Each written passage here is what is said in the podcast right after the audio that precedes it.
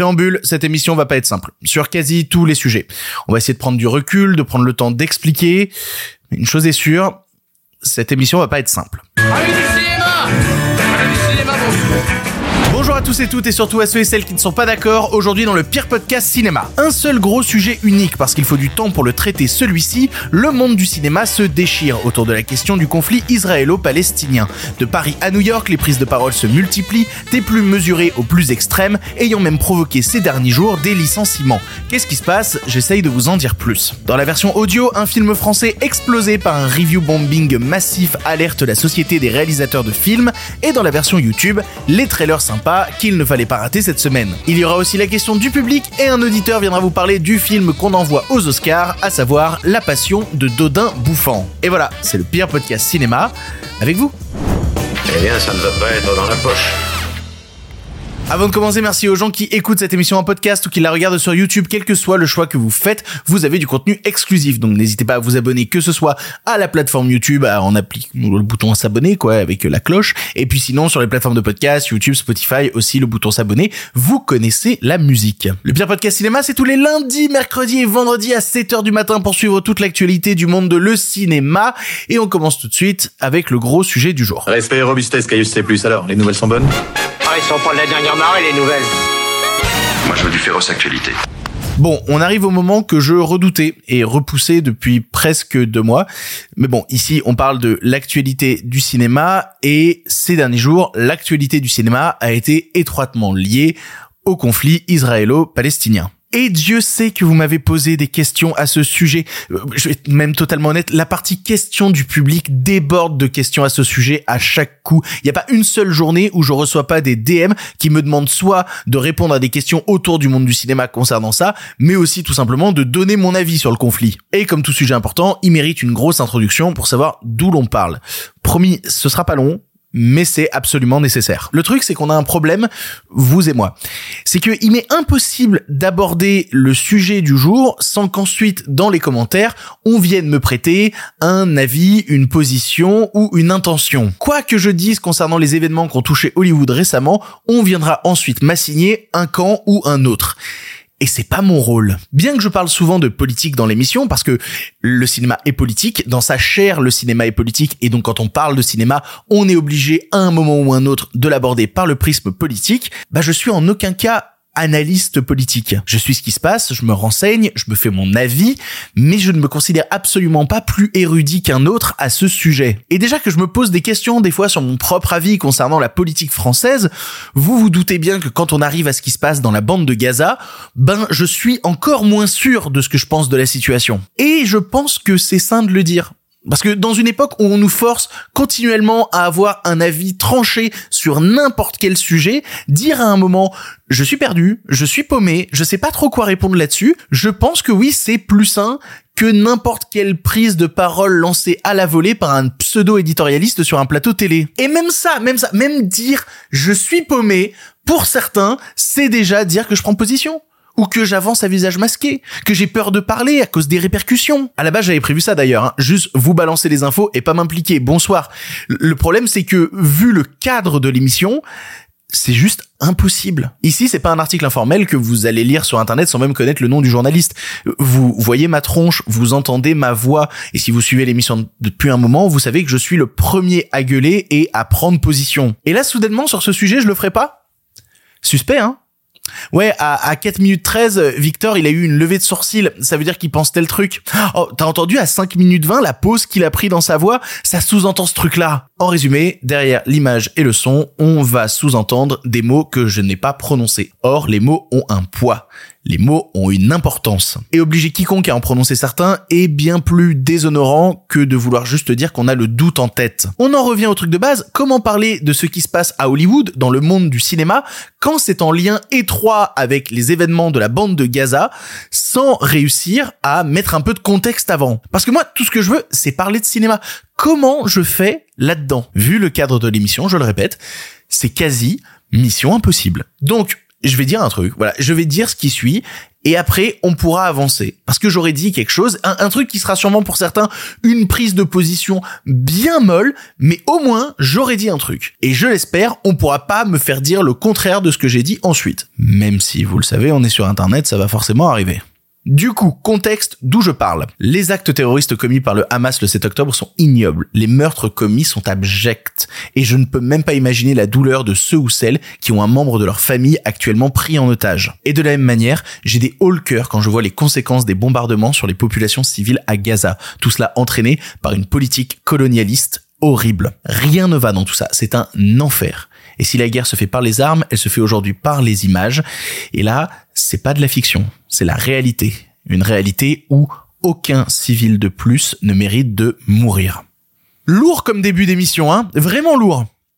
Maintenant, on peut parler de cinéma. Hollywood se déchire autour de ce qui se passe actuellement à Gaza, prenant position pour un camp ou pour l'autre. On a vu par exemple Gal Gadot, voilà, Wonder Woman militer il y a plusieurs semaines pour pouvoir projeter à New York et Los Angeles les 47 minutes des tueries du Hamas. Voilà, 47 minutes d'images atroces en déclarant en parallèle sur son compte Instagram, je soutiens Israël et vous devriez le faire aussi. Gal Gadot, elle a jamais caché son soutien à Israël puisqu'elle y a vécu la majeure partie de sa vie. Elle a notamment été élue Miss Israël en 2004 lorsqu'elle faisait du mannequinat et elle a fait son service militaire là-bas en 2006 en tant qu'instructrice parce qu'elle possède de grandes compétences en Krav Maga et en karaté. Elle fait donc partie naturellement des 120 personnalités du cinéma américain qui ont soutenu la démarche du réalisateur Guy Native alors qui est à l'origine du, du projet de diffusion de ces images et alors il a même déclaré en tant que cinéaste j'ai juré que ces images du 7 octobre ne seraient pas oubliées et que le monde les verrait. Gal Gadot et son mari Yaron Varsano ont contribué à rendre cela possible. Ce qu'il faut savoir c'est que s'il y a des gens qui soutiennent la projection des images du Hamas, bah, il y a d'autres gens à Hollywood qui eux s'y opposent, et notamment le réalisateur Boots Riley que vous connaissez peut-être parce qu'il avait sorti un film qui s'appelait Sorry to Bother You, euh, qui était sorti en 2019, je crois, sur Prime Video en France. Et concernant la projection, lui, il a demandé à ses followers de la boycotter, qualifiant la vidéo de propagande meurtrière, et a ajouté ensuite quand les forces de défense israéliennes seront jugées à La Haye pour crimes de guerre, massacres et actions génocidaires, mieux vaudra pour vous de ne pas associer votre nom à elles. Bref, vous l'aurez compris, en ce moment à Hollywood, ça se divise et c'est que le début parce que ça provoque aussi des licenciements. À côté des projections, il y a aussi les marches pro-palestiniennes et se sont déroulés ces derniers jours quelques événements ayant en lien avec des personnalités qui ont affiché un soutien clair à la Palestine de manière plus ou moins radicale. Qu'est-ce que ça veut dire tout ça? Qu'on peut se faire cancel juste parce qu'on a émis une opinion à ce sujet? Bon, vous allez voir que les opinions en question sont parfois un peu plus salées que ce qu'elles ont l'air. Tout d'abord, il y a Susan Sarandon, Susan Sarandon, comédienne américaine qu'on ne présente plus, Thelma et Louise, le Rocky Horror Picture Show, Blue Beetle récemment, oui parce que sa carrière part en couille aussi des fois. Elle a participé début novembre à la Marche for Palestine qui s'est tenue à Washington avec le collectif palestinien féministe afin de leur apporter son soutien. Dans un premier tweet qu'elle a posté le 4 novembre, elle avait indiqué « Vous n'avez pas besoin d'être palestinien pour vous soucier de ce qui se passe à Gaza. Je suis aux côtés de la Palestine, personne n'est libre tant que tout le monde n'est pas libre. Elle a eu d'autres prises de position sur le sujet sur Twitter, notamment en repartageant des publications de Roger Waters, des Pink Floyd, qui est connu pour ses positions anti-sionistes et qui, lors de son dernier concert, a pris le micro pour dénoncer les bombardements à Gaza et demander un cessez-le-feu. Or, une prise de position de Susan Sarandon a bloquer l'opinion publique, si bien qu'elle s'est fait dégager de son agence, la UTA, euh, United Talent Agency, où elle était représentée depuis 2014. Au cours d'un rassemblement pro-palestinien le 17 novembre à New York, elle a déclaré les propos qui suivent. Je la cite. Beaucoup de personnes ont peur d'être juives de nos jours et ont un aperçu de ce que c'est qu'être musulman dans ce pays. Des propos qui ont suscité de vives polémiques et qui ont donc entraîné son dégagement de son agence. À côté de ça, le plus gros cas euh, dont on parle en ce moment, c'est le cas de la comédienne Melissa Barrera, une comédienne mexicaine que vous connaissez peut-être parce qu'elle avait joué dans Indie Heights, mais surtout dans les deux derniers films de la saga Scream où elle avait pris le rôle principal des deux derniers Scream avec, euh, enfin, aux côtés de Jenna Ortega. Et dans plusieurs stories, la comédienne Melissa Barrera a déclaré ce qui suit, je la cite, Gaza est actuellement traité comme un camp de concentration, enfermer tout le monde ensemble sans endroit où aller, sans électricité ni eau, les gens n'ont rien appris de notre histoire, et comme dans l'histoire, les gens regardent silencieusement tout cela se produire. C'est un génocide et une épuration ethnique. Elle a poussé le bouchon encore plus loin que ce que je viens de dire en postant une autre story que je vais vous citer aussi. Cela fait deux semaines que je recherche activement des informations, des vidéos du côté palestinien, que je suis des comptes, etc. Pourquoi? Parce que les médias ne montrent toujours que l'autre côté. Pourquoi est-ce qu'ils font ça? Je vous laisserai le déduire par vous-même. Ma page Discover sur Instagram ne montre que des vidéos rapportant le côté israélien. La censure est réelle.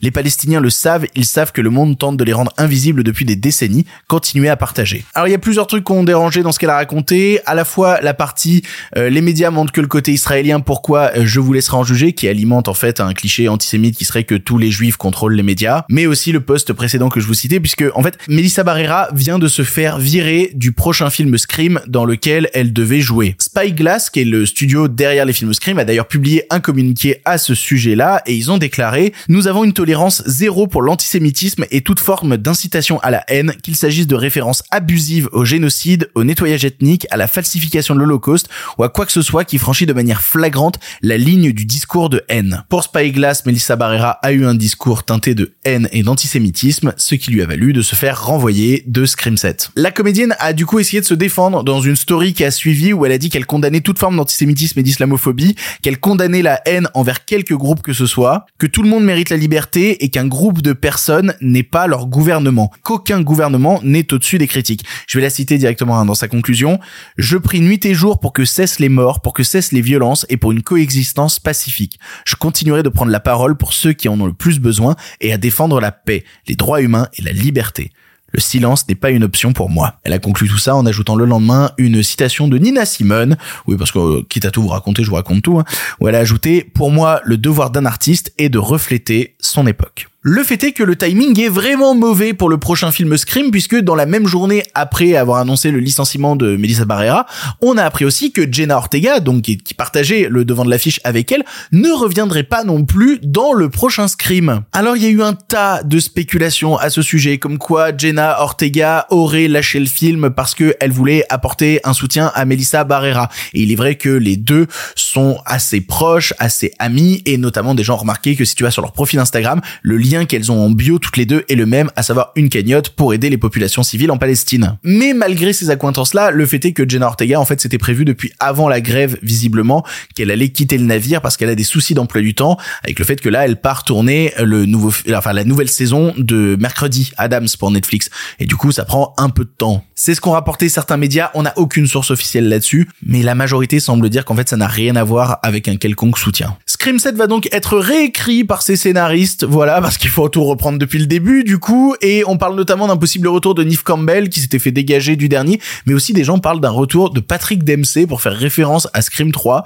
Je sais pas où ils vont avec ça, mais, euh, mais pourquoi pas? Pourquoi pas? Vous pensez que c'est terminé? Non! Tom Cruise. Maad Akil, qui est euh, agent de Star, qui est l'agent de Tom Cruise, elle fait partie d'une agence extrêmement réputée euh, à Los Angeles, et eh ben s'est fendu d'un commentaire pro-palestinien sur Instagram dans une story, le commentaire qui suit, je le cite, qu'est-ce qui est encore plus déchirant que d'assister à un génocide, assister à la négation que ce génocide est en train de se produire? Évidemment, le commentaire est absolument pas passé, et bien qu'elle ait gardé son statut d'agent, et eh ben au sein de son agence qui s'appelle CAA, et eh ben elle s'est fait dégager de son poste de co-directrice du département cinéma un truc qui a pas mal énervé Tom Cruise, et si vous connaissez un petit peu le bonhomme, quand il est pas content, et eh ben il se déplace physiquement. Il est allé physiquement dans les locaux de CAA pour montrer sa solidarité avec son agent et euh, dénoncer ce qui venait de se passer. Parce que d'après Variety, en fait, c'est pas la première fois que l'agence CAA fait un truc du genre.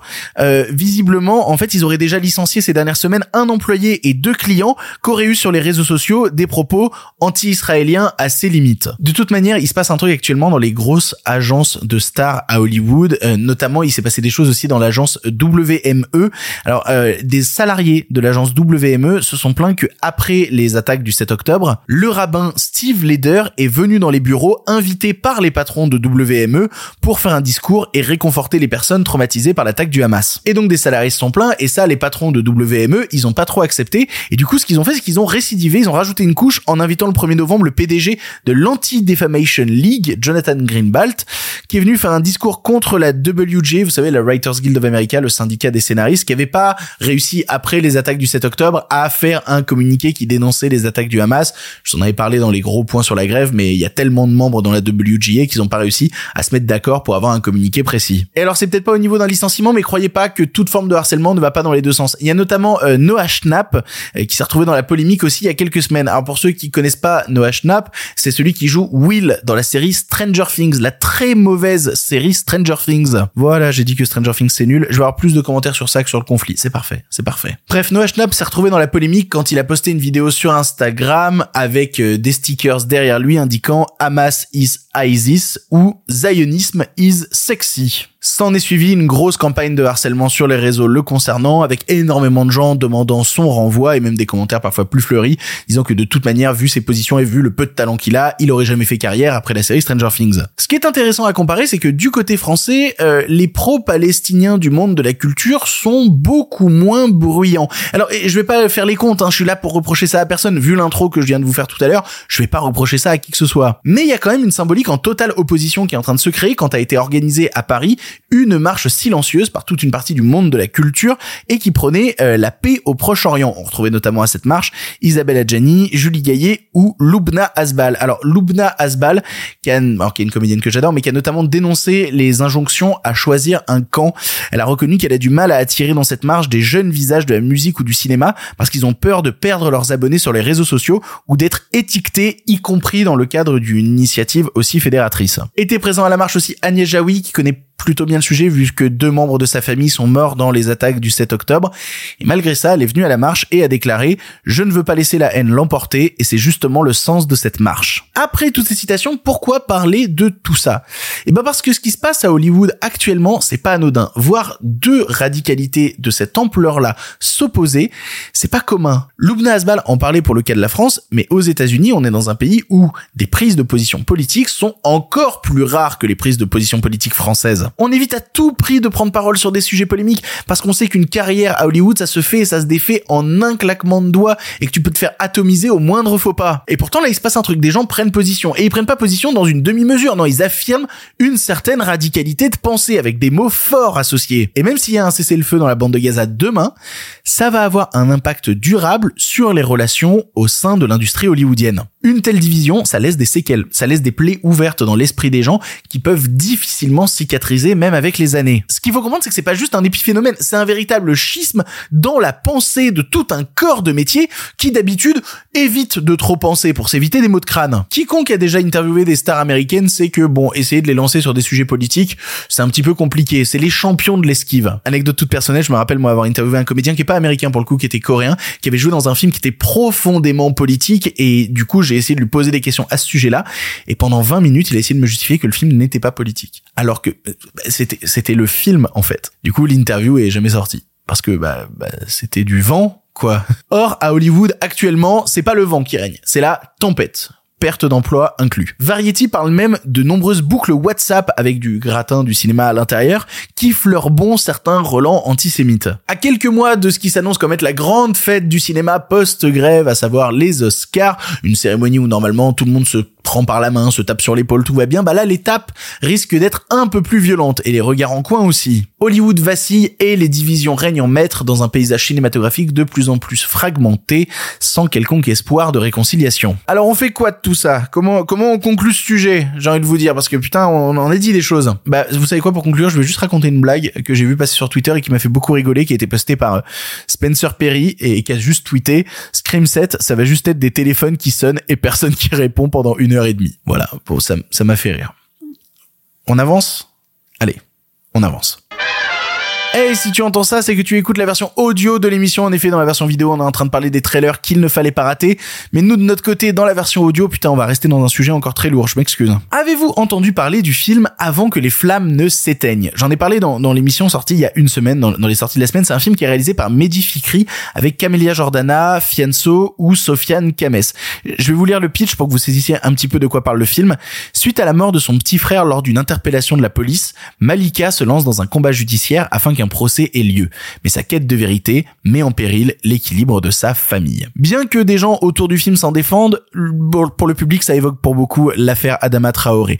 Mais l'équipe du film préfère penser à un propos plus universel que de vouloir seulement recentrer sur cette affaire-là. Mais bon, vous vous en doutez, avec un sujet pareil, le film a fait polémique et la polémique est même allée un poil plus loin. Connaissez-vous la technique du review bombing? Alors c'est un terme anglophone pour signifier qu'à la sortie d'une œuvre culturelle quelle qu'elle soit, on va aller sur un site de référence où on peut laisser des petites critiques et balancer en masse des critiques positives ou négatives pour faire pencher la note d'un côté ou de l'autre. Vous vous en doutez, vu le film que je viens de vous expliquer, il s'est ramassé un review bombing absolument négatif. Si on va sur le site Allociné, on peut voir notamment que la moyenne presse se situe à 3 sur 5, mais la moyenne publique あ、1,4 sur 5. On pourrait se dire, bah non, ça veut juste dire que la majorité des spectateurs ont détesté le film, mais en fait c'est un peu plus compliqué que ça, parce que cette note publique, elle a explosé dès le mercredi de sa sortie avant même la première séance, dès le matin, avant même que le film soit diffusé, la note des spectateurs était déjà à 1,4. Difficile donc de dire que cette note reflète un vrai avis sur le contenu du film. La SRF, la Société des réalisatrices et réalisateurs de films, ont alerté sur le sujet dans un long communiqué paru le 22 novembre, vendu avec la Nous assistons à une offensive résolue, massive et coordonnée de l'extrême droite sur le terrain culturel, dont le cinéma, art populaire par excellence, est une cible privilégiée. Je vais vous donner quelques extraits hein, du communiqué de la SRF. Le film Avant que les flammes ne s'éteignent est actuellement l'objet d'une violente campagne de dénigrement relayée par la chaîne CNews et les réseaux sociaux, en particulier sur la plateforme Allociné. Voilà, donc ça c'est la note spectateur qui plonge avant la première séance, je viens de vous l'expliquer. Ils expliquent ensuite que c'est arrivé à d'autres films, notamment Amine de Philippe Faucon en 2016 ou en 2022 Rodéo de Lola Kivoron ou Les Engagés d'Emily Fresh et que tout ça a souvent été assorti de commentaires haineux imputables à des groupes d'extrême droite. Ils rappellent qu'ils sont attachés à la liberté d'expression mais ils dénoncent les manœuvres intimidation, car ces manœuvres-là tentent à pratiquer une censure qui ne dit pas son nom. Alors comment lutter contre ça? Comment lutter contre le review bombing politique? Parce que il va dans les deux sens ce truc. Là je vous parle d'un film avec euh, la note qui plonge, mais dans le cas par exemple euh, du film récent Sound of Freedom, bah c'est l'inverse. On est à 1,9 sur 5 de critiques presse, mais à 4,2 sur 5 de critiques spectateurs. Notes qui ont une nouvelle fois explosé avant même la sortie salle du film en France. Je, je vais mettre plus radical que ça, avant même que le film soit disponible en téléchargement illégal, les Français commençaient déjà à lui mettre des 5 sur 5. On se demande comment ils ont pu voir le film, probablement un tonton américain. Quand ça arrive, Allociné décide d'ajouter un bandeau sur son site, indiquant sur les pages des films concernés, la répartition des notes spectateurs sur ce film est inhabituelle. Mais est-ce que indiquer ça, c'est suffisant? Et surtout, comment pour un site, il est possible de repérer les commentaires qui ont été faits de bonne foi de ceux qui balancent une idéologie et pratiquent un harcèlement sans même avoir vu le film en question Est-ce que la modération peut régler ça? Informer, c'est une chose, remettre en contexte, c'est important.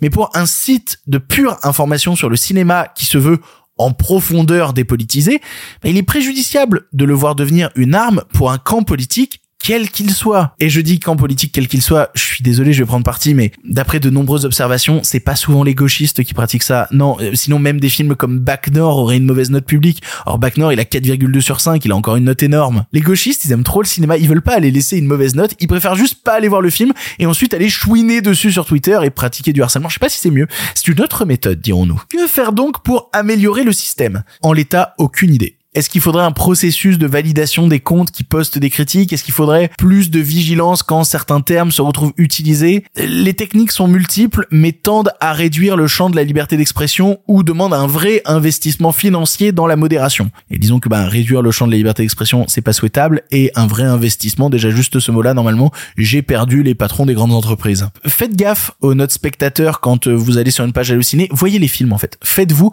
votre propre avis.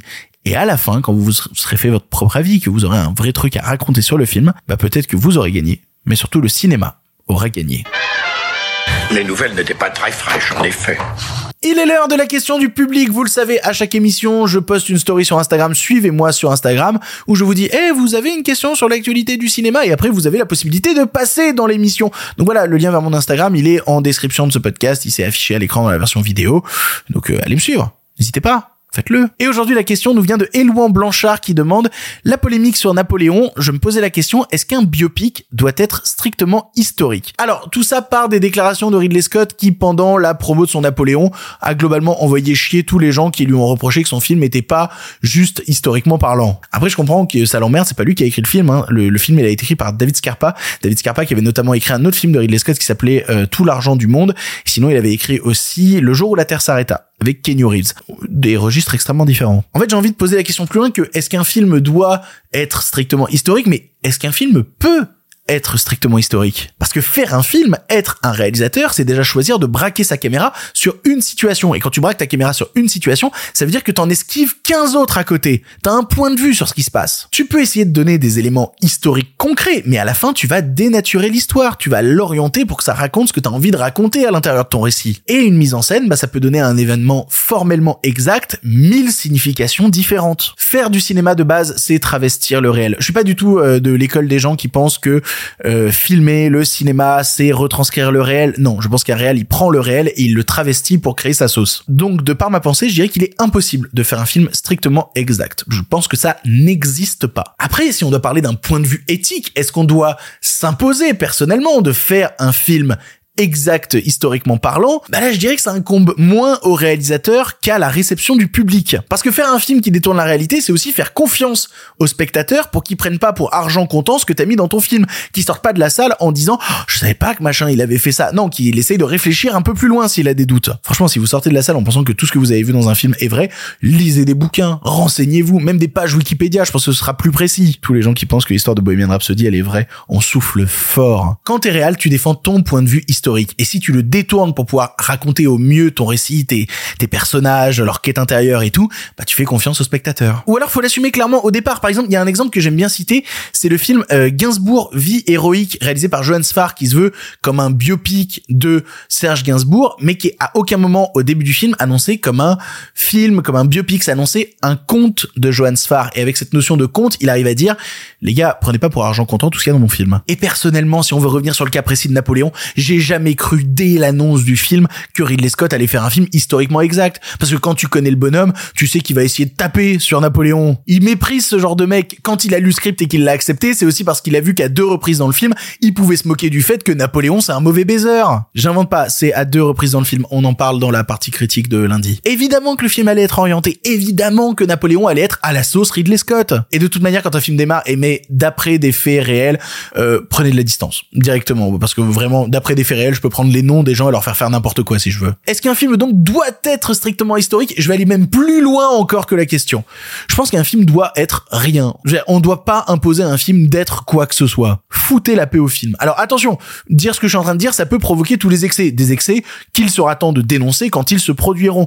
Mais laissez à l'art la liberté de s'exprimer de quelque manière que ce soit. Et si pour ça il faut détourner l'histoire, et eh ben détourner l'histoire. Et si ça te donne des films dangereux avec un impact signifiant sur les gens, bah là il faudra le dénoncer, là il faudra en parler mais en attendant, créer un truc, c'est aussi créer un truc, quoi. La création artistique, elle doit être libre. C'est quand même ça le plus important.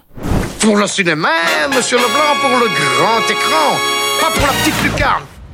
Allez, un film pour finir et on remballe. Vous le savez, chaque fin d'émission, on termine par un long métrage et on est vendredi. Le vendredi, c'est pas moi qui parle d'un film, c'est un auditeur ou une auditrice qui prend la parole. Comment elle a fait, comment il a fait? Eh ben, il a envoyé un mail à l'adresse lepierrepodcastciné.gmail.com et il a envoyé un audio d'environ 3 minutes pour parler d'un long métrage et pouf, il se retrouve dans l'émission. N'hésitez pas à faire de même. Je me permets d'ailleurs de dire ce truc-là, mais euh, le jour où je reçois le plus de mails, c'est souvent le jeudi et le jeudi euh, soir pour l'heure française. Comment les gens peuvent imaginer Imaginez que si je reçois l'audio le jeudi soir, il sera dans l'émission du lendemain matin. Non, non, non, envoyez-les plus tôt dans la semaine, pas le jeudi. Bref, aujourd'hui, l'auditeur euh, s'appelle Thomas et il nous parle de la passion de Dodin Bouffant. C'est à toi, Thomas. Salut Victor, salut à tous. Aujourd'hui, j'aimerais vous parler d'un film français en ce moment en salle et que je suis allé voir sans trop d'attente pour au final en ressortir émerveillé et surtout affamé. Ne faites pas la même erreur que moi d'aller voir ce film le ventre vide, je parle de la passion de Dodin bouffant. Le film de Tranan Noog, récompensé du prix de la mise en scène à Cannes et qui représentera la France aux prochains Oscars, et dans les deux cas je comprends ce choix, mais j'y reviendrai un peu plus tard. Alors c'est l'histoire de Dodin, maître de la gastronomie française très célèbre au 19e siècle, qui est un personnage fictif, hein, et d'Eugénie, sa cuisinière, qui en réalité est un petit peu plus que ça. C'est donc une romance sous fond de cuisine, beaucoup de cuisine. Mais au final, l'histoire importe peu, le scénario n'est pas étoffé en vérité, il y a peu de décors, peu de personnages et peu de dialogues. Mais ce peu de choses est tellement bien filmé, bien joué et tellement cinématographique que je suis resté scotché durant deux heures et n'ai pas voulu en rater une miette, sans mauvais jeu de mots. Car jamais la gastronomie française, la cuisine en général même, n'a autant été magnifiée et si bien filmée que dans ce film. Dès cette scène d'ouverture grandiose de préparation d'un dîner gargantuesque qui alterne entre la cuisine et la salle à manger jusqu'au pot-au-feu final qui devait à l'origine donner son nom au titre anglais, The Pot-au-feu, ça aurait été stylé, non? Préparez-vous à pleurer devant une omelette norvégienne et à frémir face à un vol au vent. Le film est porté par deux de nos meilleurs acteurs, Juliette Binoche et Benoît Magimel, qui sont exceptionnels dans leur rôle et auront encore leur mot à dans la course au César. Mais ce qu'on retient surtout de ce film, c'est ce pourquoi il a été récompensé à Cannes, sa mise en scène. La caméra vit, vibre, suit au plus près les moindres gestes, chaque ingrédient pour en faire une symphonie parfaite. Le mot symphonie est vraiment important ici parce qu'il y a vraiment quelque chose de musical dans cette mise en scène. C'est un film très sensoriel, par la vue donc de cette caméra qui bouge avec légèreté, par l'ouïe puisque chaque crépitement d'aliment est une douce mélodie, par le toucher lorsqu'on voit Magimel et Binoche manipuler avec amour leurs ingrédients, et évidemment par le goût et l'odorat qu'on imagine en ébullition et que le film réussit presque à nous faire ressentir. Et si ce film a quelque chose de musical, il peut paradoxalement se permettre de s'abstenir de musique. Car les seuls sons que vous entendrez sont ceux de la cuisine et ceux de cette campagne environnante, de ces oiseaux qui chantent, et personnellement j'ai rarement eu autant envie de traverser l'écran pour me retrouver dans cette campagne, dans ce château, dans cette cuisine. Et si au départ j'estimais que le choix de ce film, plutôt qu'Anatomie d'une chute, qui reste malgré tout pour moi le film français de l'année, était un choix politique de punition à l'encontre de Justine Trier et de son discours canois, finalement je pense qu'on peut l'expliquer autrement. Par son originalité et cette mise en scène donc, par ses acteurs fantastiques et déjà connus à l'international, mais aussi parce que c'est une ode à la gastronomie française et à un certain raffinement français ou en tout cas tel qu'il existe dans les esprits, et notamment à l'international. Car on ne va pas se mentir, si c'est un art de vivre à la française, c'est plutôt celui d'une bourgeoisie du siècle dernier, mais que j'ai pris un grand plaisir à déguster en salle. Ce n'est évidemment pas le type de film que j'irai voir tous les jours, mais ça fait plaisir de découvrir autre chose et de se laisser embarquer comme ça sur les chemins du cinéma. Donc je ne peux que vous inviter à être curieux et à faire l'expérience de la passion de Dodin Bouffant. C'est encore une fois une belle preuve que le cinéma français est vraiment un cinéma de grande qualité, plein d'inventivité, de diversité, et ne se limite pas aux comédies populaires du dimanche soir de TF1 auxquelles certains veulent le réduire. La passion de Dodin Bouffant est sûrement un film que Thierry Ardisson n'a pas vu. La drogue c'est mal, ça fait dire d'énormes bêtises. Le film est toujours en salle, donc j'espère que vous ne ferez pas la même erreur que lui. Merci à tous et bravo à toi Victor pour ce travail acharné et de qualité. Vive le cinéma, ciao ciao. C'est ainsi que se termine cette émission du pire podcast cinéma. Vous n'imaginez pas à quel point elle a été compliquée à écrire, vous n'imaginez pas à quel point elle a été compliquée à tourner et comment au montage je vais m'arracher les cheveux en disant putain mais t'as dit tel truc, à tel moment t'as dit comme ça. Je sais pas quelle réception va avoir cette, cette émission là. C'est voilà, on en est à la 55e émission du pire podcast cinéma. C'est la première fois que je flippe un peu de la réception de cette émission parce que le sujet énerve tout le monde, parce que c'est une galère de l'aborder, parce que je voulais pas l'aborder mais ça bouge tellement niveau cinéma, t'es obligé d'en parler à un moment. C'est ainsi. J'espère que ça vous a plu. J'espère qu'au moins ça a permis de décrypter un petit peu l'actualité. N'hésitez pas à envoyer de la force dans les commentaires si vous le pouvez. Euh, ça permettra de noyer s'il y a des trucs un peu méchants.